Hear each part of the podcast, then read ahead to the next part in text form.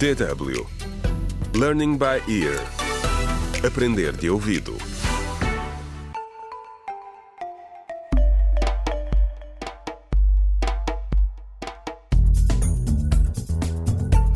Olá, bem-vindos ao terceiro episódio da radionovela Contra o Crime Decisões Difíceis, escrita por Pinado Adama Waba. Sara prepara-se para participar numa reunião com o presidente da Câmara de Magária para discutir medidas para prevenir mais um surto de cólera. A jovem e os amigos que trabalham no centro comunitário defendem que é necessário investir em novas infraestruturas. Mas será que o autarca tem a mesma opinião? Neste episódio, vamos até o seu gabinete, onde já está tudo a postos para o início da reunião. Contra o crime. Ok, eh, vamos começar. Olha, Afonso, a sua comissão tem feito um trabalho notável. Graças a si, as pessoas da nossa cidade sabem muito mais sobre a cólera e a sua prevenção. Só estou a fazer o meu trabalho, Sr. Presidente. Olha, e obrigado também à doutora Bruna por fazer parte da equipe e contribuir com os seus conselhos médicos. É lamentável que já tenhamos alguns casos de doença. Só dois casos, Sr. Presidente. Foram contagiados aqui. Os doentes nem sequer estão internados no hospital. Doutora Bruna, e, e por que é que estes doentes ainda não estão no hospital? por receio de mais contaminação e propagação.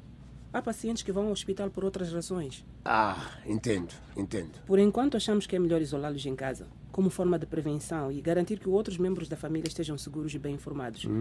Depois da vacinação, podemos admitir outros casos no hospital. Bom, nós não nos encontramos desde a altura em que o governo enviou dinheiro. Há novidades? Receamos que o número de casos aumente se não tivermos as estruturas necessárias. Sim. Por exemplo, precisamos de mais esgotos, para que depois das chuvas as águas fluam sem que haja formação de grandes poças que possam alojar bactérias. E isto tem de ser feito agora. E por que que ainda não começou? Sara, eu não sei se. Senhor Presidente, nós precisamos de mais dinheiro para a construção de esgotos e para o fornecimento de bombas de água com água potável limpa. Ah, a menina não sabe nada de política. Por isso, por favor, modere o tom. Ah, meus senhores, eu tenho de ser honesto convosco. Eu estou preocupado. E se não conseguirmos mais verbas do governo? E o dinheiro que a cidade já recebeu? Onde está? Por que que não cumpriu as promessas que fez? Oh, Afonso, Afonso, por que, é que essa rapariga insolente está aqui? Hein? Sr. Presidente, bem, ela faz parte do comitê e. Então ela devia estar a tomar notas e só devia falar quando tiver autorização. Isto não é uma reunião da Associação de Estudantes. Senhor Presidente, eu só estou a dizer o óbvio. O óbvio, Sara, estás bem? o óbvio.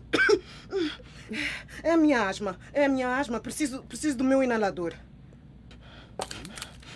Ok, ok, já vai, já vai melhorar. Vai melhorar agora. Bom, senhor presidente, como eu estava a dizer, os projetos da capital são a nossa única hipótese de sairmos desta situação vivos.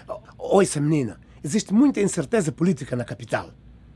Não tem ideia de como as coisas funcionam aqui. Mas, senhor presidente, eu sei o que estou a dizer. Ah, Desculpe-me, eu tenho de atender. É uma chamada muito importante. Temos de terminar por aqui este encontro. Mas, senhor presidente, Vocês ouviram-no? Vamos embora. Marcarei outra hora com ele. mas Afonso, nós ainda temos muita coisa para Eu discutir. disse para irmos. Vamos. Oh, Excelência, como está?